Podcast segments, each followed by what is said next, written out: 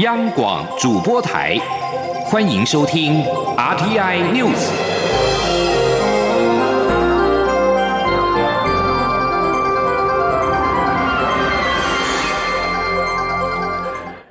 各位好，欢迎收听这节央广主播台提供给您的 RTI News，我是陈子华。中央流行疫情指挥中心在今天宣布，台湾再出现第五例的武汉二零一九新型冠状病毒肺炎的个案，为中部一名五十多岁的女性，在去年十月前往大陆武汉工作，在今年一月二十号与台湾首例确诊个案同一班机返回台湾，并且在二十五号出现了发烧以及肌肉酸痛的症状，经过就医隔离检验之后，在今天中午确诊，成为台湾第五例的武汉肺炎案例。记者吴丽君的报道。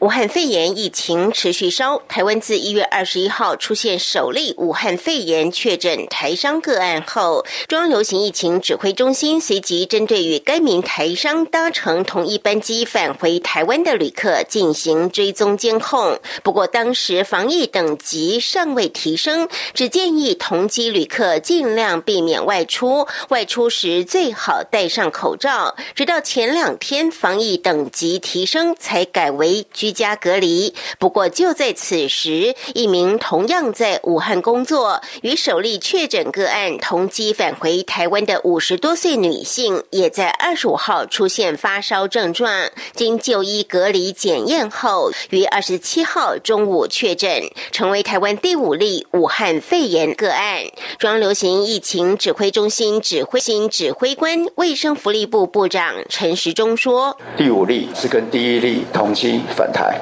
那在我们的监控里面，因为跟我们的相关确诊个案是同机，所以在我们的监控之下，那二十五号发病到医院，那今天到今天确诊。由于第五例并无华南海鲜市场活动史及禽畜接触史，因此他究竟是在武汉时感染，还是在搭机时感染，仍需进一步确定。但初步研判，由于第五例与首例确诊个案在飞机上的座位相距二十排以上，因此仍以在武汉感染的几率较大。此外，第五例发病前是在开放空间运动，因此主要接触者仍。以齐先生为主。此外，与首例确诊个案接触后有出现症状的其他几名个案，经裁剪后都呈现阴性。至于二十六号确诊的第四例个案，是从欧洲搭机返台后就直接进行隔离检疫，事先也有填报健康声明书。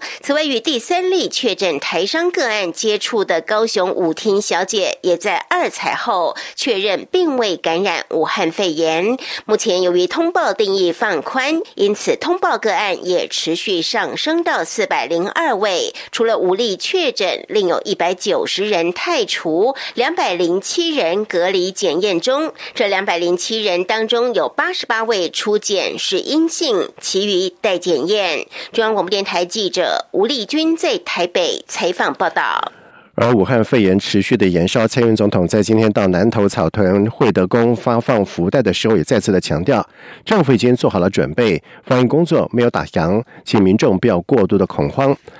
另外，副总统当选赖清德在昨天深夜在脸书贴文，认为两岸应该合作对抗疫情，引起了网友的争论。他今天到新竹城隍庙参拜的时候受访时，除了呼吁中国将资讯公开之外，也应该让台湾加入世界卫生组织。记者杨文军的报道。副总统、副总统当选人赖清德二十六号深夜在脸书贴文，呼吁中国应该持开放的态度接受国际援助，台湾也应该义不容辞参与协助中国解决这个严重的疫情，不致让疫情持续扩大。但这番话却引发网友论战，有人认为伸出援手很好，但也有人批评太一厢情愿。对此，赖清德二十七号受访时解释，主要是中国武汉肺炎若持续扩大，台湾势必会受到冲击。他也对中国提出三点建议，包括公开疫情资讯、寻求国际合作，并建立一个进步的公卫防疫体系，以及支持台湾加入世界卫生组织。他说：“不让台湾加入世界卫生组织，损人不利己，不如支持台湾加入世界卫生组织。台湾不仅仅可以及时得到国际的资讯，保护台湾人民以外，也会有力量在这个平台上面。”帮助中国对国际社会做出贡献，这是多赢的策略。对于美国派专机把侨胞接回美国，台湾是否也应派专机让台商回国？赖清德则回应这部分，蔡英文总统和行政院长苏贞昌都已有相关的对策，呼吁国人应信任政府的决策。中央广播电台记者杨文君台北采访报道。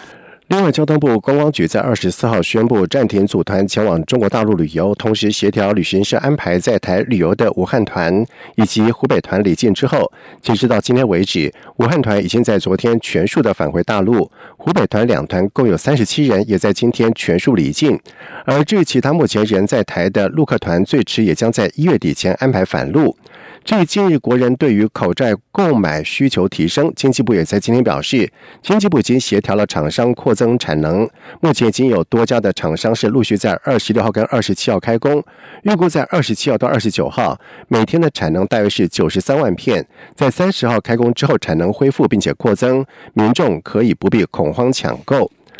而武汉新型冠状病毒引发的肺炎疫情，让台湾防疫前线紧绷。不过，在这后却后却传出了有从中国大陆返台的旅客在机场刻意对检疫人员咳嗽嘻哈。而对此，中央流行疫情指挥中心指挥官卫副部长陈时中在今天郑重的发出警告，强调防疫并非游戏，若有不配合防疫者，将会祭出最严厉的处分，三年以下有期徒刑。记者吴立军的报道。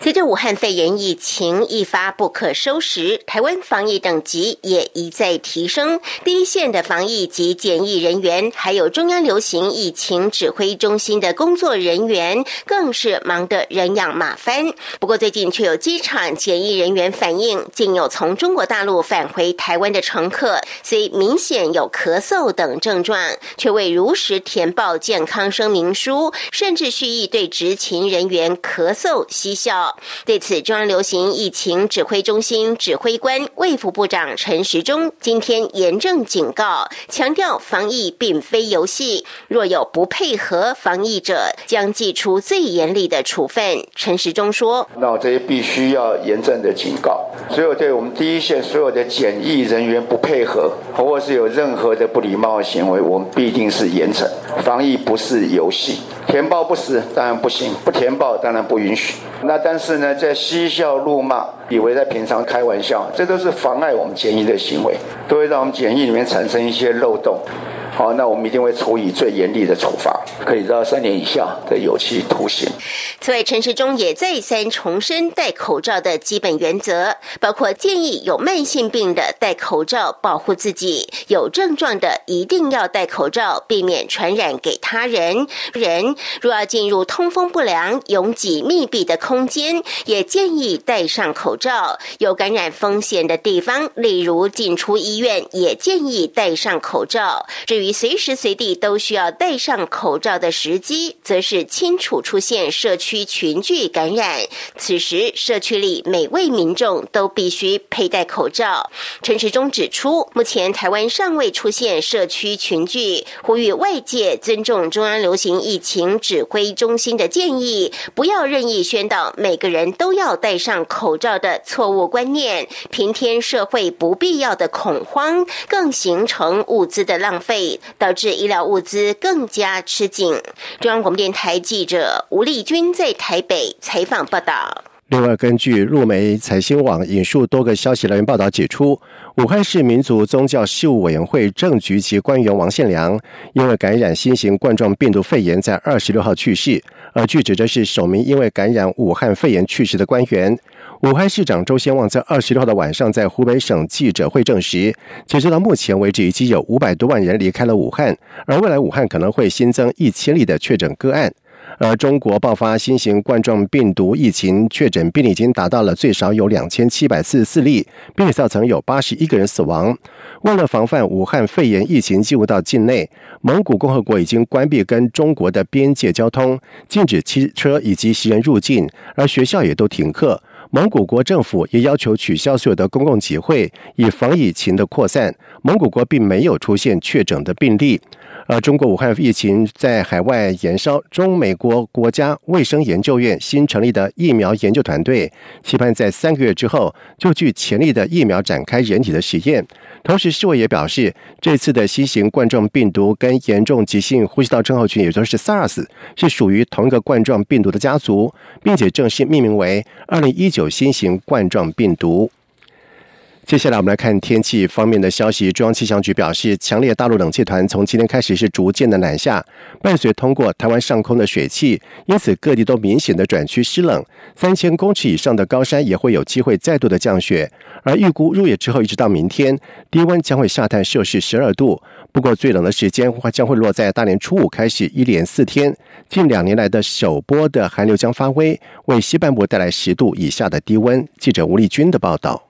大年初三、初四这两天，在强烈大陆冷气团影响下，伴随台湾上空通过的一些水汽，因此各地都明显转趋湿冷。除了北部及东半部仍会有些局部雨外，中南部山区降雨几率也偏高。此外，三千公尺以上的高山也有机会再度降雪。气象局也提醒假期上下山的民众，要特别留意路面可能会有结冰。打滑的危险。气温方面，北台湾二十七号的高温只有摄氏十五到十八度，其他地区还有二十一到二十五度。但是入夜后一直到二十八号，除了花东地区还有十六度之外，西半部低温将下探十二到十四度，中部以北甚至有机会下探十一度，甚至接近十度。气象局也将适时发布低温特报。值得注意的是，大年初五收假日起一连四天，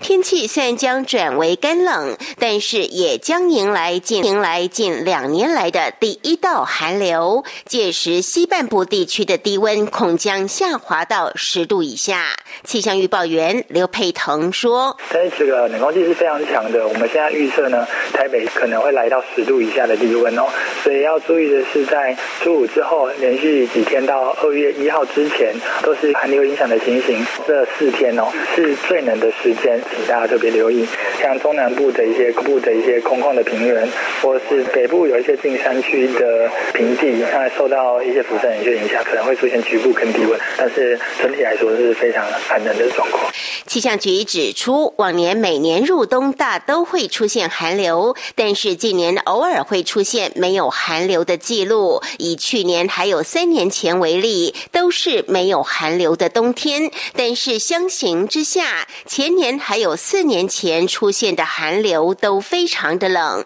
因此，如果初五再度出现寒流，将是继二零一八年二月之后再度出现寒流。届时，中中南部白天在阳光照射下，高温可能接近二十度，但是夜间受到辐射冷却效应的影响，将显得格外严寒。预估这。波寒流要到二月二号以后，威力才会逐渐减弱。呼吁民众在这段期间做好保暖工作。中央广播电台记者吴丽君在台北采访报道。在外电消息方面，伊朗总统鲁哈尼在今天在官方网站上面发表了现场演说，表示伊朗人不应该允许美国总统川普在伊朗国会大选以前以最大压力来伤害伊朗的国家团结。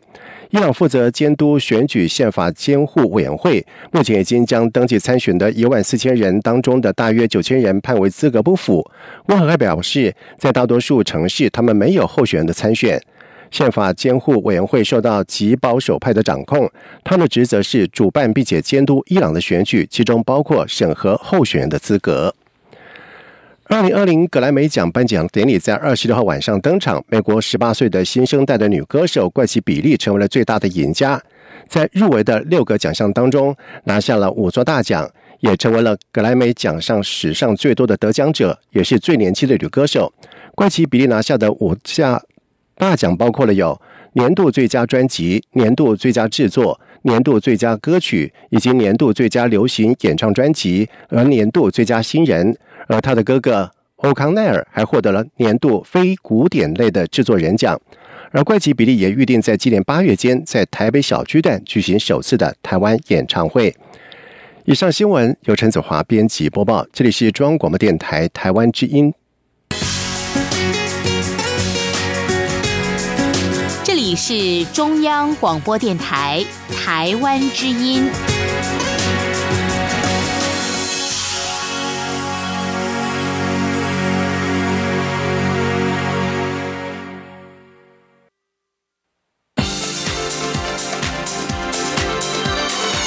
这里是中央广播电台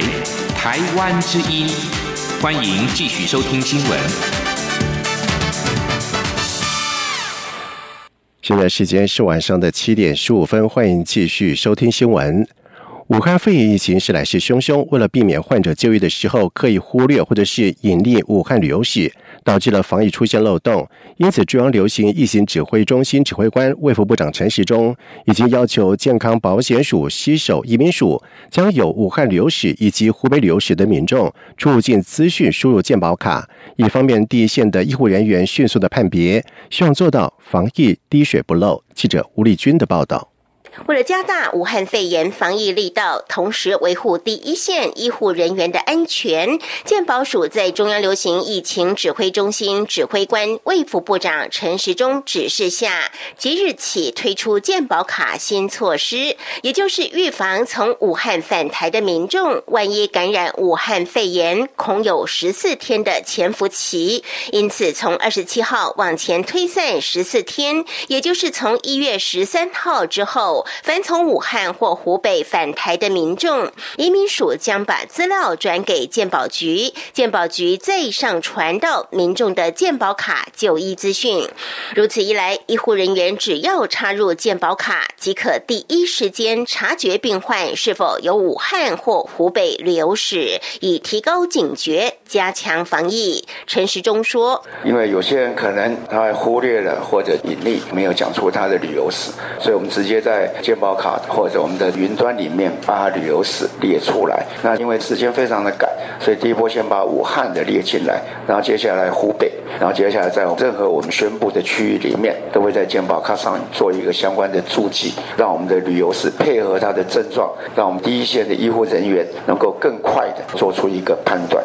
此外，健保署未来也将积极改善相关旅游史的显示，让健保卡一插入即可跳出有五武汉旅游史或湖北旅游史的警讯，让医师更快掌握病患的可能病因。陈世忠也提醒，目前小三通已全面暂缓大陆民众前往金马棚等离岛航运，是否暂停也在研议中。此外，湖北人也都暂时拒绝入境。湖北省以外的两岸观光交流、社会交流、专业交流、医美交流也暂缓。若已发出许可可证者，也需推迟来台。除了防疫交流、人道就医、随行团聚、驻点服务、投资经营管理等，可经审查获准来台，但也需配合健康自主管理十四天。另外，陆生也暂缓来台，直到二月九号。至于相关开学补。习班等延班等延后开课标准及 SOP，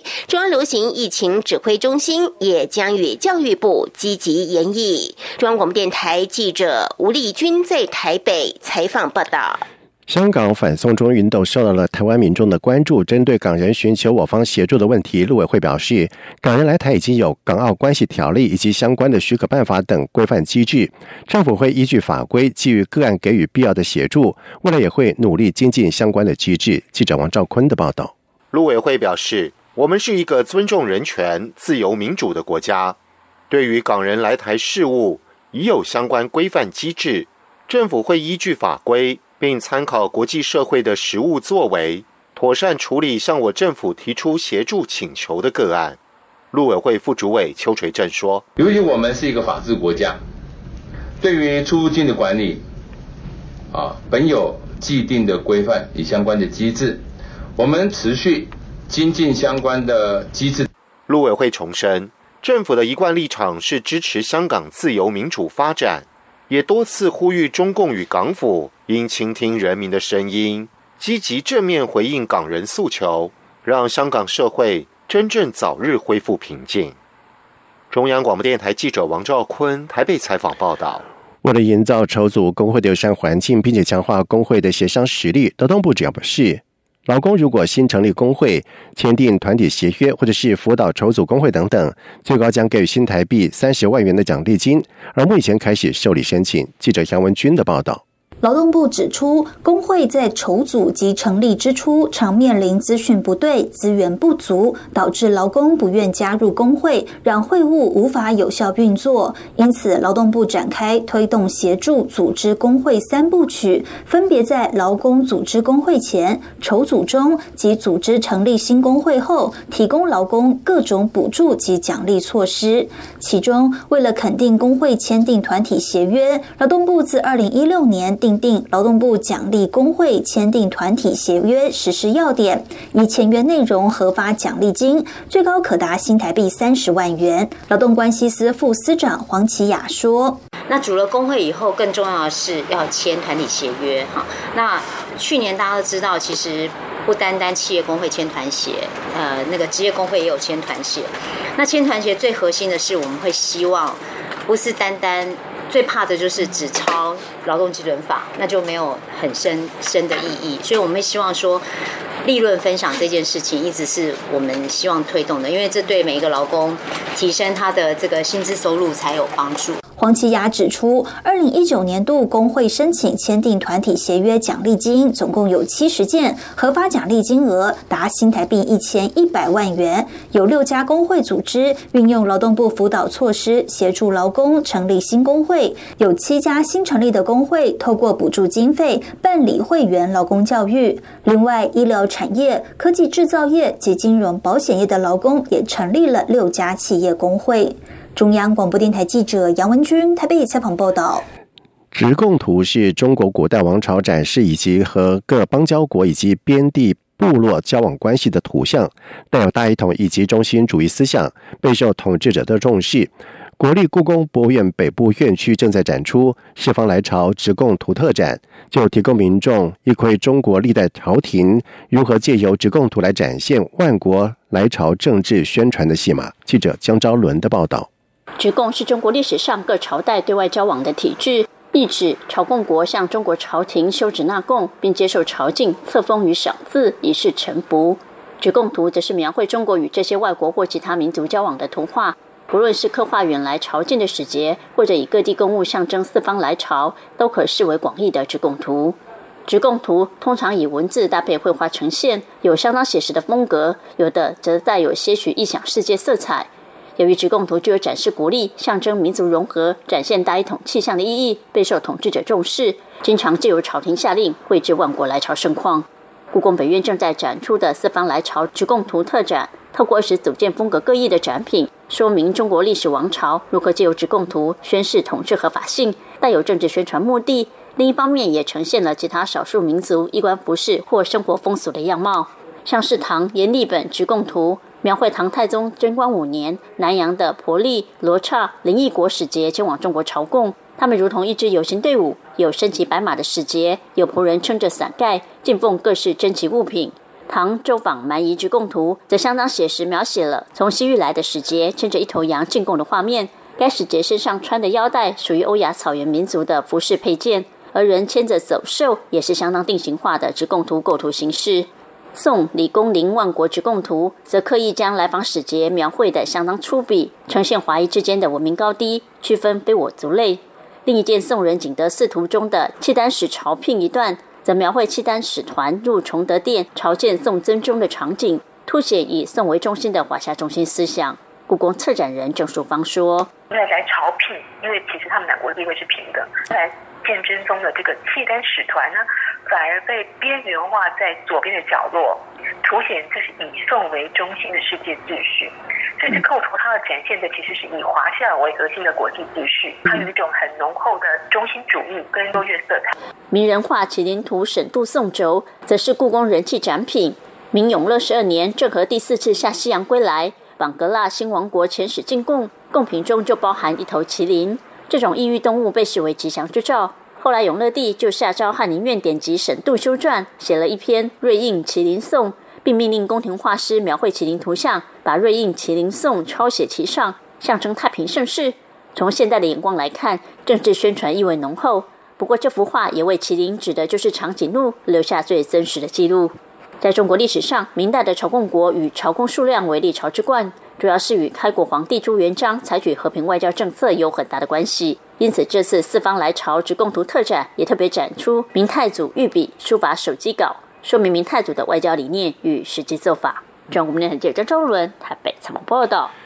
有鉴于身心障碍者高中毕业之后难以升学跟就业，从特殊学校退休的美工老师蔡启海就成立了有艺术治疗功能的台湾画画协会，希望透过画画、陶艺等方式来协助身心障碍者延续学习，并且从创作当中建立自信。记者肖兆平的报道。台中雾峰光复新村是一九五六年建立的老眷村，经过活化后，不仅变成为文创聚落，更是台中小旅行的观光亮点。其中某一家庭院里，正好有人在树下画起油画。格外有艺术氛围。这里是进驻一年多的台湾画画协会，两百平的空间，除了画室、展示间外，还有满院子的花卉、草木。这里的一草一木都是台湾画画协会创办人蔡启海点滴规划。蔡启海从彰化县和美实验学校退休后，有感身心障碍者高中毕业后难以升学就业，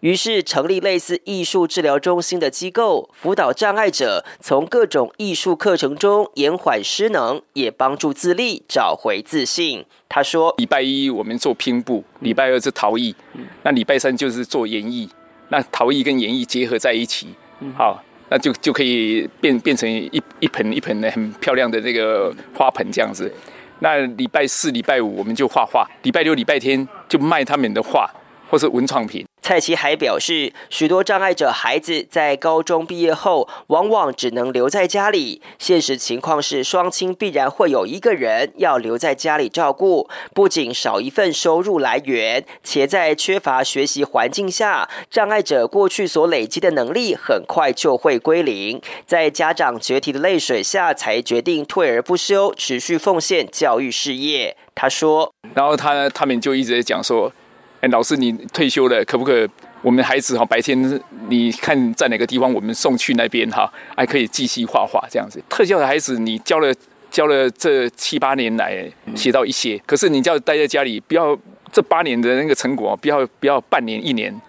就归零。蔡启海把光复新村里的台湾画画协会定位成艺术治疗中心，希望透过艺术与园艺的结合，不仅持续发展障碍者的能力，也鼓励他们走出家门，有更频繁的人际互动。中央广播电台记者肖兆平采访报道。在外电消息方面，澳洲在二十六号庆祝官方国庆日——澳洲日，但是成千上万的民众也在澳洲各城市举行了入侵日的示威，抗议这个日子代表英国在澳洲大陆殖民的开端。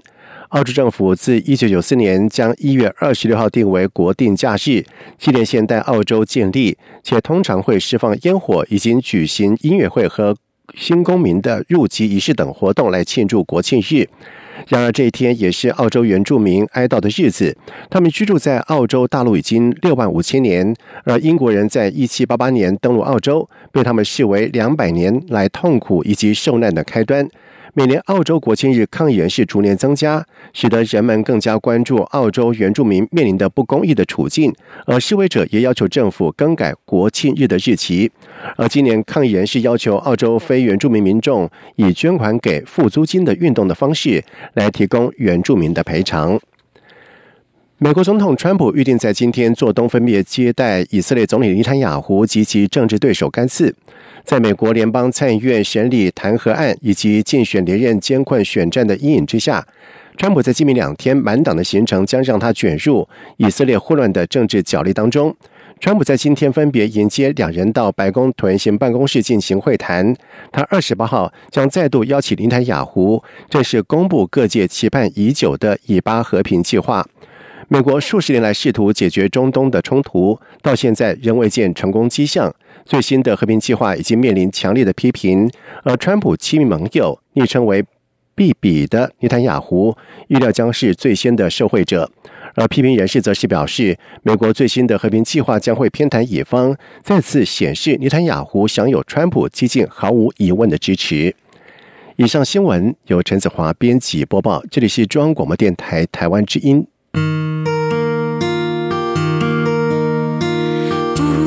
限的爱向全世界传开，永恒的光。